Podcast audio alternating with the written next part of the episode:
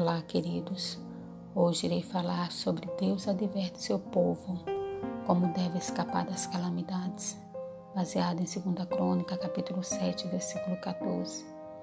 Se o meu povo que se chama pelo meu nome se humilhar e orar e me buscar e se converter dos seus maus caminhos, então eu ouvirei dos céus, perdoarei os seus pecados e sararei a sua terra. Esse texto nos possibilita importantes lições, queridos. Dentre elas, que a restauração que vem de Deus e emana dos céus começa quando o povo de Deus se humilha.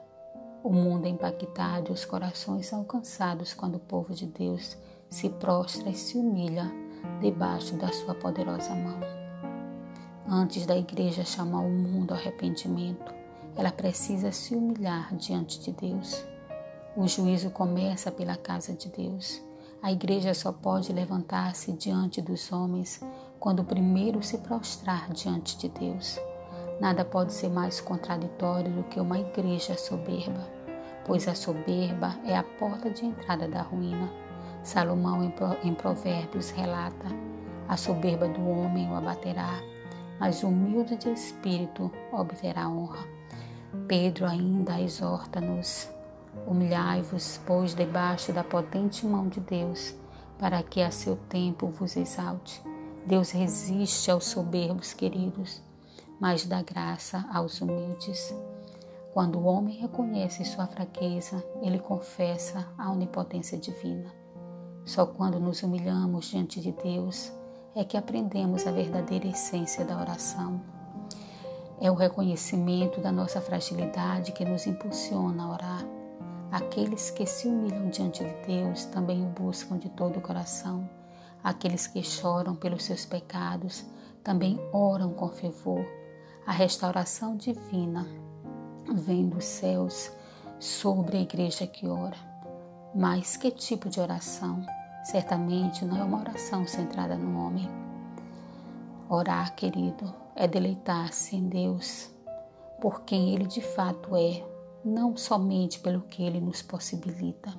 O alvo principal da oração é a comunhão com Deus, é deleite em Deus, orar é intimidade com Deus.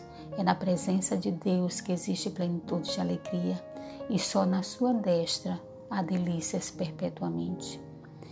Não poucas vezes o povo de Deus enveredou por atalhos perigosos, por descaminhos escabrosos e desviou-se das veredas da justiça. A palavra do Senhor relata isso em muitas passagens. Quando aqueles que conhecem a Deus desviam-se da verdade, caem na iniquidade e praticam os mesmos pecados daqueles que não conhecem a Deus, tornam-se pedra de tropeço, embaraço para os incrédulos e motivos de escândalo para o mundo. A Igreja de Deus é convocada pelo próprio Deus a voltar as costas para o pecado e converter-se dos seus maus caminhos. E quando ela faz isso, se cumpre, as consequências são benéficas. Deus, ele sara a sua terra como, consequência de humilhar-se, de prostrar-se, render-se diante dele. Como resultado do arrependimento da igreja, nós vamos nos deliciar nas promessas de Deus sendo cumpridas em nossas vidas. E para isso, querido, nós precisamos buscar a presença do Senhor para que nós possamos estar em santidade. Segundo o pastor Hernandes Dias Lopes, ele vai relatar o seguinte: a santidade é o segredo da vitória na oração, e a vitória da, na oração é o segredo do avivamento.